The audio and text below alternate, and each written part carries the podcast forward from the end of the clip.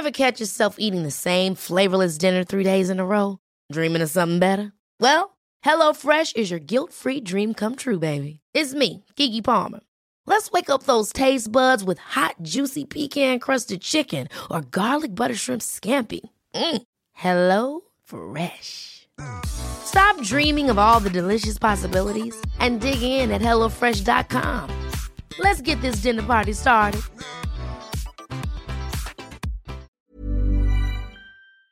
Dear listeners, good morning and welcome to Comme d'Archi, Season 1 of Summer, the podcast that opens the doors to the fascinating world of architecture. For newcomers, let me introduce myself.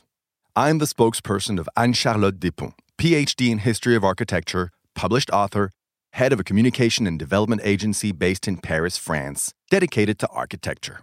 Let's meet every week to discuss culture and architecture with specialists and learn how to look at projects through a context and diversity lens. To offer you the best content, Philippe Henry, sound engineer, is at the technical helm of the podcast. Thank you for being with me today, and now it's time for talent. Bienvenue dans Comme d'Archi. In this Comme d'Archi number 20, we have chosen to tell you about the Villa Majorelle, an emblematic house of Art Nouveau in Nancy, which has recently been restored. The information is already circulating widely in the media French architecture magazines, TV, etc. How can we ignore this news in Comme d'Archi? How can we not encourage our compatriots to visit this marvel of domestic architecture, symbol of French Art Nouveau during their summer holiday? It has been restored to its original state. The restoration teams preferred to keep the wear marks of certain elements rather than to go towards a didactic and fixed museum restoration. The Villa Majorelle is the first entirely Art Nouveau building in the city of Nancy. It was designed in 1901 1902 by the architect Henri Sauvage when he was only 26 years old for the furniture designer Louis Majorelle, whose son, Jacques Majorelle, sold the house to the government after his father's death in 1926. The gradual rediscovery of Art Nouveau heritage led to the Villa Majorelle being listed as a historical monument in 1975 and then to its classification in 1996. The city of Nancy has owned the house since 2003 and has been offering weekend guided tours since 2007. Public interest in the building is obvious. The City Council has entrusted the École de Nancy Museum, museum dedicated to the Art Nouveau movement of the École de Nancy, with the responsibility of defining the scientific and cultural project of the house, with the idea of making it a heritage site open to the public. After several months of renovation work, visitors can now enjoy a trip back in time to discover the artist's family life thanks to the meticulous restoration of the original decoration and furnishings. Nearly 100 pieces of furniture, paintings, and objets d'art from the collection of the Musée de l'École de Nancy are on display in the villa.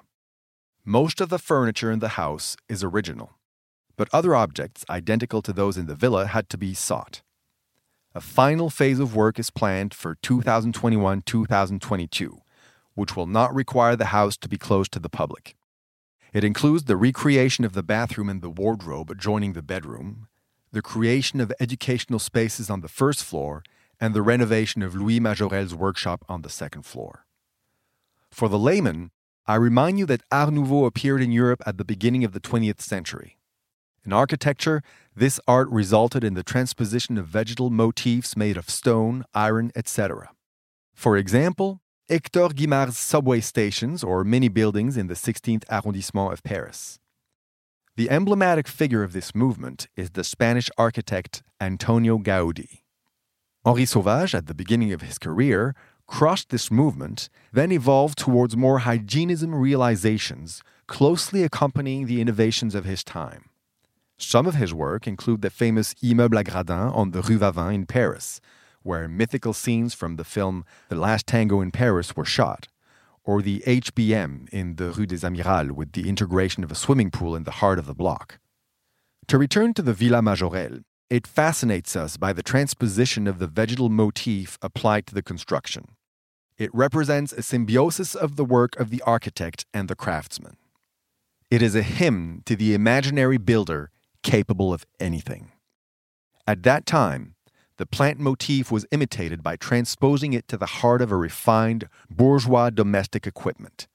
Today, one invites vegetation into one's home, just as it is, without transposing it.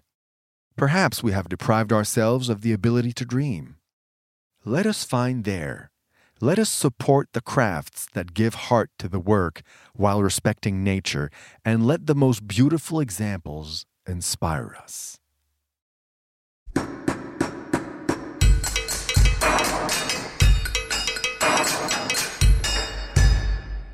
Thank you for listening. Don't forget to tune in to our previous content on Instagram at Comme d'Archi Podcast. If you like it, make sure to promote the podcast by giving it five stars on Apple Podcast and adding a comment, or on any of your favorite podcast platforms.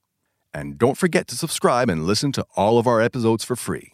See you soon, and until then, take care of yourself. Ever catch yourself eating the same flavorless dinner three days in a row? Dreaming of something better? Well, HelloFresh is your guilt free dream come true, baby. It's me, Keke Palmer.